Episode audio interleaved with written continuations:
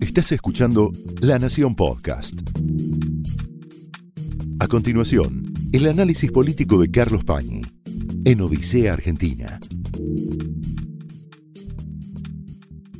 Muy buenas noches, bienvenidos a Odisea. Los principales encuestadores de la Argentina están angustiados porque confiesan, formulan los cuestionarios para indagar qué hay en la cabeza de la gente respecto de las elecciones, respecto de la política, y como la oferta política, sobre todo algunas candidaturas, parecen estar asentadas en arenas movedizas, hay que hacer los formularios con las preguntas, volverlos a hacer. Un candidato dice que va a estar con uno, después con el otro. Aparece Cristina Kirchner que se pone como vice en vez de ponerse como candidata a presidenta. Digamos, las incógnitas son tan grandes que al paso de las horas esos cuestionarios se vuelven abstractos, inservibles. Estamos cansados de perder plata en estos días, dicen esos encuestadores. Sabemos algunas cosas, sin embargo. Y algo de lo que sabemos es que la polarización, como preveían muchos actores del gobierno, vamos a hablar hoy con uno principal, que es Marcos Peña, la polarización parece adelantarse. Es decir, la elección se va pareciendo en instancias preliminares cada vez más a un balotaje. Y las opciones intermedias da la impresión, empiezan a diluirse. Esta polarización se manifiesta en distintos planos. Hay uno muy agresivo, muy agresivo, que, como ustedes saben, acá en, en Odisea nos interesa especialmente, que es el terreno de la institucionalidad. Cuando Hugo Moyano piensa en un futuro gobierno que él desea sea del kirchnerismo, es decir, que gane Alberto Fernández con Cristina Kirchner, dice que él va a pedir una sola repartición, que es el Ministerio de la Venganza. Alberto Fernández, el candidato elegido por Cristina Kirchner para representar al kirchnerismo como candidato a presidente, que acaba de ser, dicho sea de paso, internado aparentemente por una dolencia menor, ya adelantó que quiere revisar sentencias judiciales. Eh, bueno, las sentencias judiciales en un sistema republicano las revisan los propios tribunales en las distintas alzadas. A los jueces se los puede sancionar, los puede sancionar el, el Consejo de la Magistratura, por cuestiones que no tengan que ver con el contenido de una sentencia. Pero Alberto Fernández ya anuncia que va a revisar las sentencias que tienen que ver con corrupción, porque a juicio de él fueron sentencias mal escritas. Los jueces escribieron barbaridades, inclusive algunos jueces como Ercolini puesto por él cuando era gobierno en el Poder Judicial. Mientras tanto, desde sectores que no pueden sino ser oficialistas aparecen escuchas que tienen que ver con presos del kirchnerismo, que están con prisiones preventivas en la cárcel de Ceiza, y son escuchas clandestinas. Ahí hay toda una confusión porque se dice, no, las, ordenó un juez, el juez Villena, que es un juez justamente el que tiene jurisdicción sobre Seiza. Villena ordena escuchas sobre un narcotraficante, un presunto narcotraficante, Segovia, llamado el rey de la efedrina, a quien también utilizaba Néstor Kirchner en el 2009 para manchar a Francisco de Narváez en aquel momento. Bueno, Segovia sigue dando grandes prestaciones a la política porque Claro, el juez Villena decide escuchar las conversaciones de Segovia legalmente, correctamente. Pero Segovia habla por un teléfono público que es el que usan todos los presos de ese pabellón. Por lo tanto, el juez escucha a Segovia y escucha a todos los demás. Esas escuchas las recoge la AFI, es decir, la antigua CIDE. Y da la impresión de que en vez de destruir todo lo que tendría que no ser escuchado, porque no hay ninguna orden judicial para escuchar a Barata, a Budú o a cualquier otro, a Lázaro Báez, que están ahí en ese penal, ese, ese remanente esos anexos de las escuchas de Segovia se usan para hacer política, inclusive de manera tan desagradable como publicar las conversaciones de un preso con su abogado. ¿Por qué esto es grave? Porque se hace aparentemente en defensa de la República, es decir, para que no vuelvan los que dañaban a la República. Este es el nivel de agresividad que hay hoy en la campaña electoral. Esta polarización le genera problemas a algunos candidatos que tienen una indecisión superior a veces a la indecisión de los propios electores, de los propios votantes.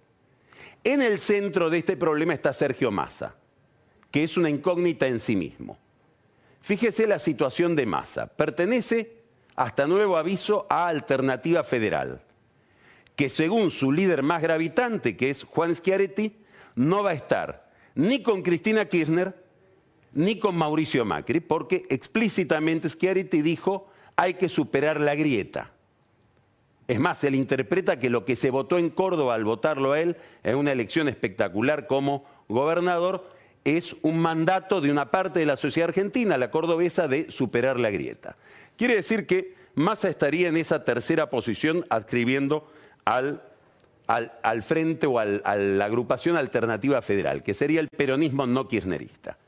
Paralelamente, Massa está negociando con el kirchnerismo.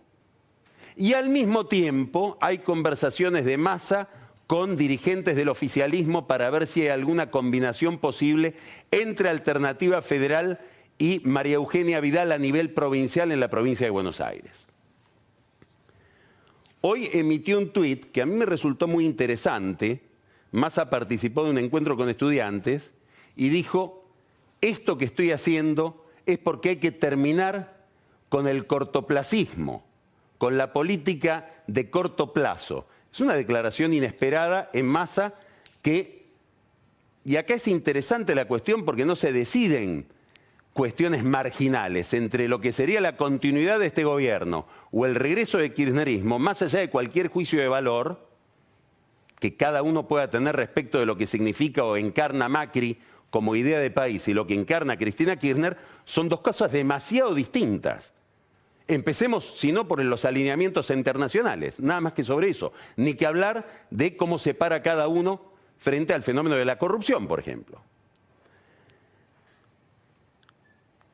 Mendiguren, Ignacio de Mendiguren, que es un dirigente empresarial muy cercano a Massa, forma parte de su bloque en la Cámara de Diputados, hizo declaraciones muy interesantes este fin de semana, interesantes por lo que permiten llegar a suponer sobre cuál es el juego de masa, criticando durísimamente a Schiaretti y a Urtubey por haberse sacado fotos con Macri. Son interesantes las fotos de las declaraciones de, de Mendiguren sobre esas fotos, porque en las mismas declaraciones lo elogia a Massa por haberle pedido en una carta al presidente que se saque fotos con la oposición. Borges dice siempre, solía escribir, con esa lógica peculiar que da el odio, Mendiguren pide las fotos y a su vez las critica. ¿Por qué es interesante esto? Porque es muy difícil que Mendiguren haya sido tan duro con Alternativa Federal y con las fotos que se sacaron Schiaretti y Urtubey, si no fuera esto parte de una estrategia de masa. Es decir, hay quienes piensan, cerca de masa, que uno de los argumentos de masa para terminar de negociar con el kirchnerismo va a ser no me gusta la aproximación que Alternativa Federal tuvo al gobierno. De hecho, Massa está convocando a una gran alianza opositora. Dice una alianza arrolladora de oposición. Se supone que contra Macri, salvo que nos diga después que era una oposición contra Cristina. Antes de que hable de Mendiguren, a quien muchos interpretan que no es un vocero de masa, sino del banquero Jorge Brito, que tiene con el gobierno diferencias insalvables y que está muy cerca de masa, antes de eso, ya Daniel Vila, que es con José Luis Manzano, uno de los dueños del grupo América de Medios de Comunicación, apareció, seguramente no ingenuamente, en la presentación del libro Sinceramente de Cristina Kirchner.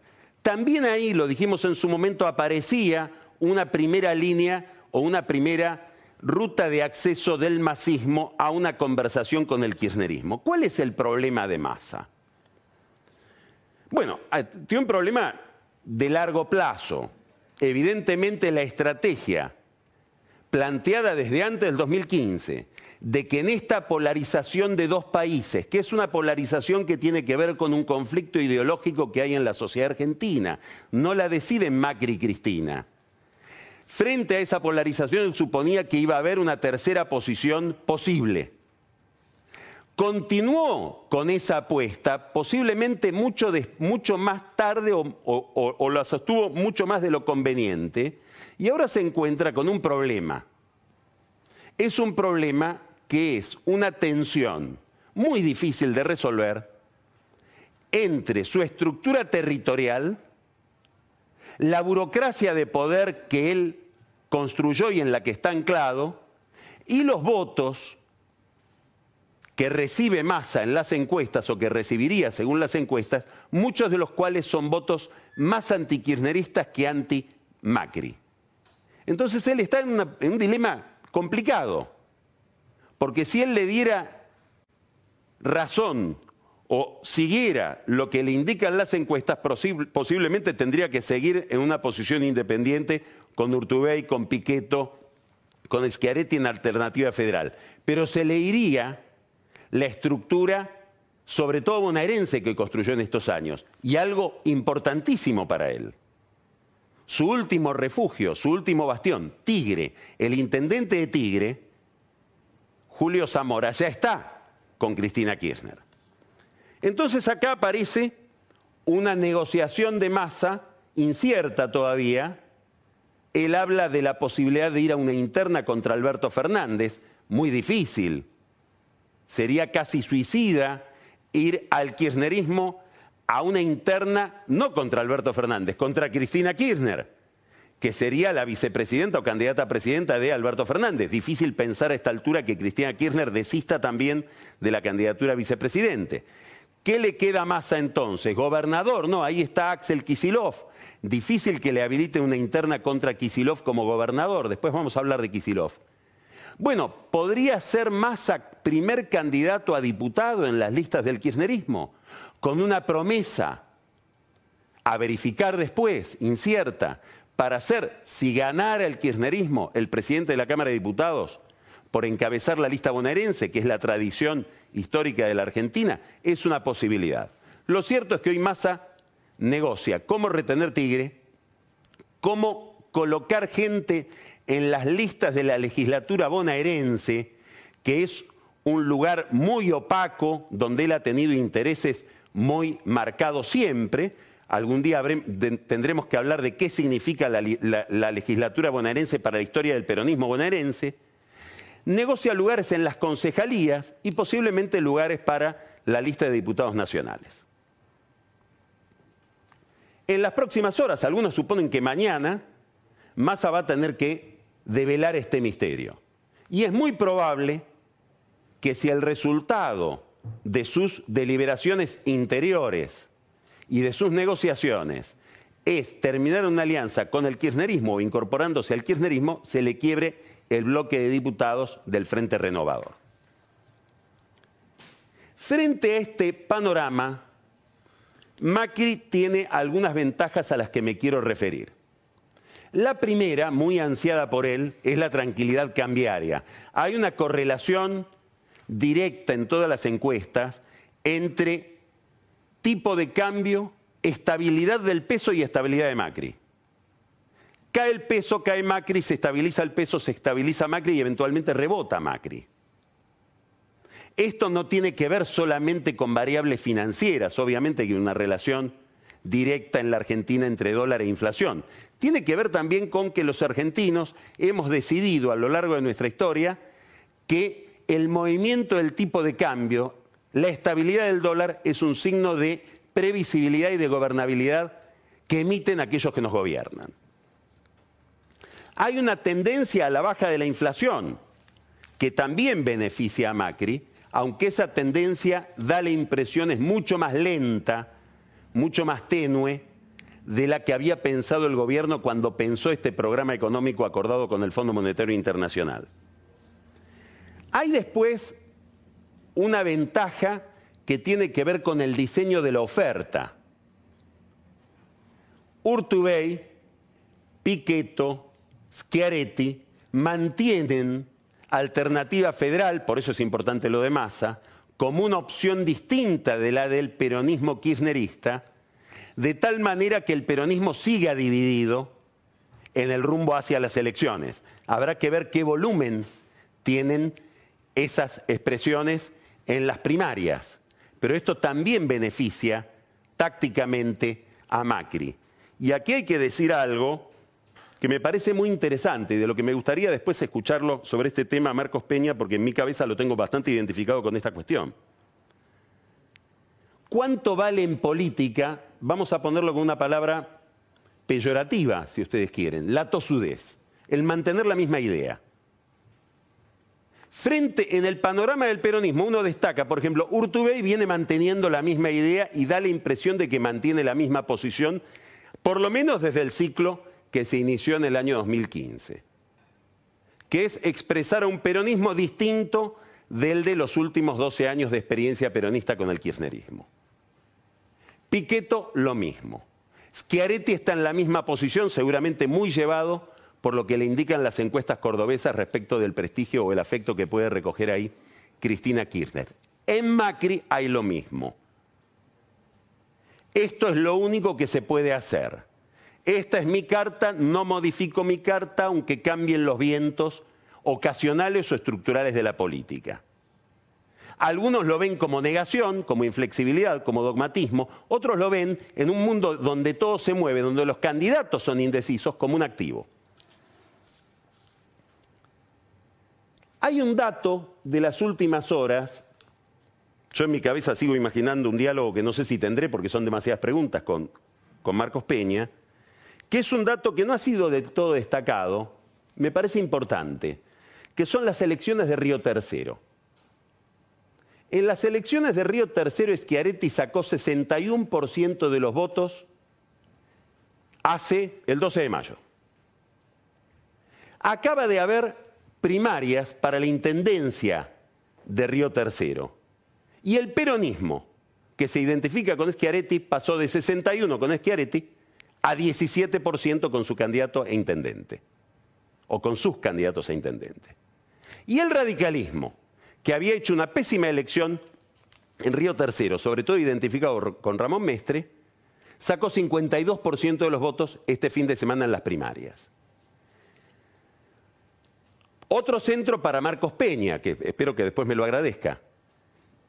La idea, muy de la jefatura de gabinete, de que la gente es dueña de su voto y que pareciera distinguir entre el nivel nacional, el nivel provincial el nivel municipal y que hace que las elecciones en un distrito, en una provincia, en una municipalidad, no sean del todo, ni mucho menos, ni, ni prevalentemente predictivas de lo que puede pasar en el orden nacional. Cada elección es un mundo, cada distrito tiene una agenda específica sobre la cual la gente decide con independencia de las estructuras de representación clásicas de la política, de los partidos y de los caudillos. ¿Será así? Si fuera así, Macri tiene algo para entusiasmarse. Hay también desventajas para Macri en esta escena. Probablemente la primera desventaja sea la candidatura de Labaña.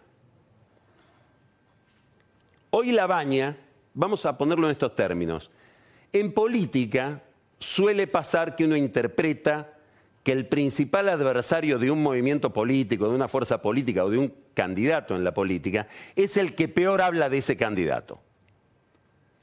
Suele suceder que no, que el candidato a veces más agresivo es aquel que le saca votos, que le habla a la base electoral de ese otro protagonista que compite con él en las elecciones. Y hoy daría la impresión de que la mayor parte de los votos de la baña, que según todas las encuestas no son muchos, provendrían de Cambiemos. El propio Labaña parece tener una estrategia pensada en ese sentido. No se quiere mezclar con peronistas y prefiere combinarse con expresiones no peronistas símil Cambiemos. Stolbizer, los socialistas de Santa Fe, eventualmente algún dirigente radical. Obviamente que Labaña tiene derecho a hacer lo que quiera. Nadie le puede reprochar por las consecuencias de sus actos. Pero habría que consignar que si la candidatura de Labaña se mantiene en este nivel, que no es el de una marcha triunfal, hoy Labaña es el principal aliado de Cristina Kirchner objetivamente, por los votos que le saca al oficialismo. Si yo fuera Cristina Kirchner, alentaría la candidatura de Labaña. No llego a la idiotez de decir que la financiaría, porque seguramente él no se dejaría financiar por el kirchnerismo. El otro problema para Macri es la provincia de Buenos Aires. Esto tiene que ver con la perversidad de los electores. Nadie pensaba en el 2015 que cambiemos o que una expresión no peronista podía ganar la provincia de Buenos Aires, que era el gran bastión del dualdismo y de su hijo, el kirchnerismo. Son dos fenómenos básicamente bonaerenses, que piensan la política desde el conurbano bonaerense, que volcaron subsidios muy caudalosos en la provincia de Buenos Aires para mantener ese bastión. Y la perdieron. Y ganó Cambiemos la provincia de Buenos Aires con Vidal. ¿Por qué digo la perversidad de los electores? Porque una vez que la ganaste, si no la volvés a ganar, sos un derrotado.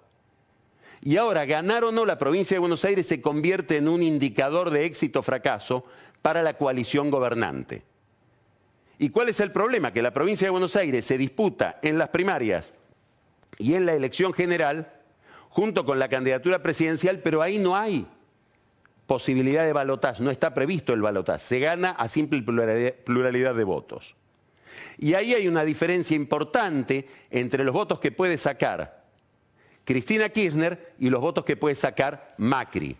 De hecho, las encuestas más o menos coinciden en estos números. 40% Cristina Kirchner, 33%, alrededor de 33% Macri y 14% Massa. Acá está el valor de Massa probablemente para el kirchnerismo. Muy bien. Una pregunta que se vuelve abstracta.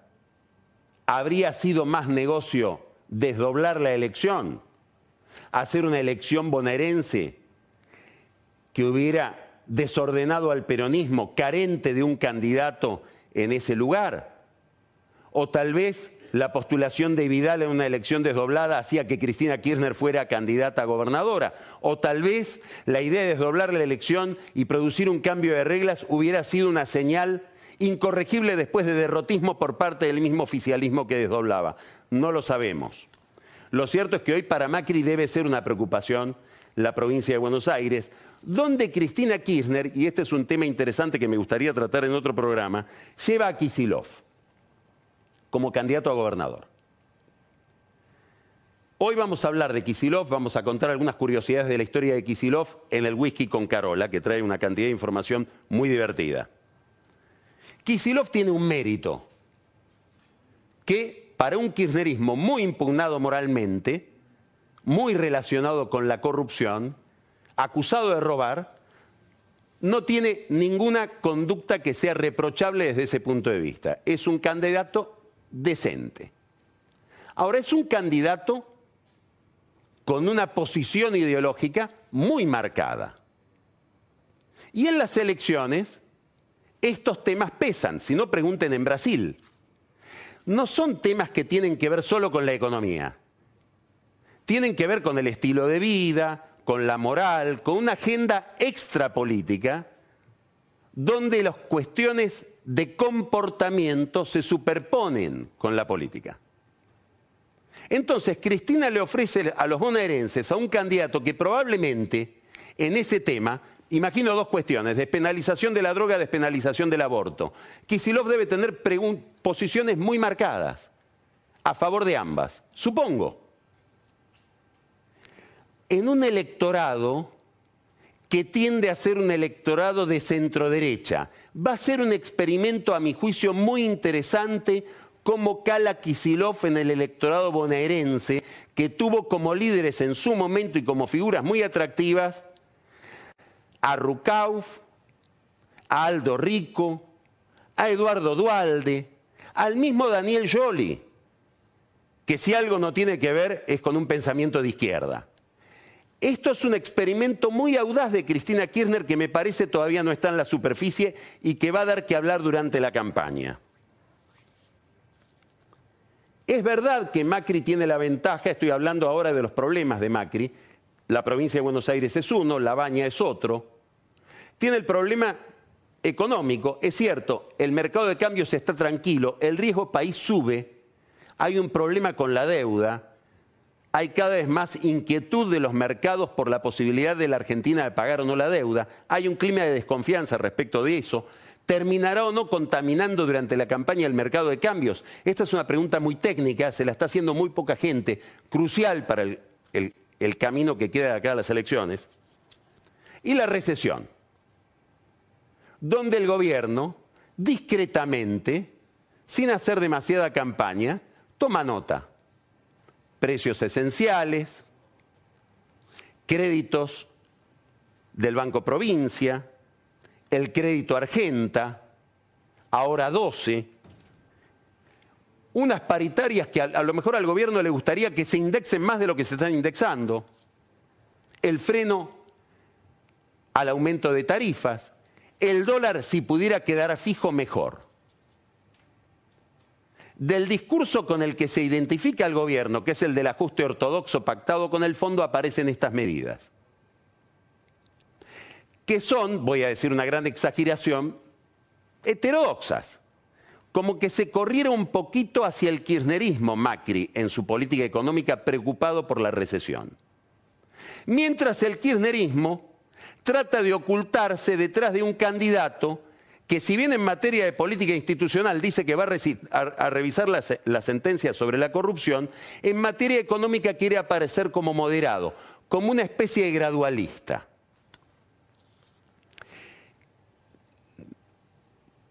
Miguel de Cervantes imaginó al Quijote y Sancho como dos modelos distintos, el pragmatismo contra el idealismo. El tipo que está soñando con los, molinos de viento contra el gordo que tiene los pies en la tierra. A lo largo del Quijote se va, se va viendo una metamorfosis que la distinguen mucho los críticos literarios que analizan la obra, por el cual se van pareciendo. Y el Quijote termina adquiriendo algunas características de Sancho y Sancho algunos de los sueños del Quijote.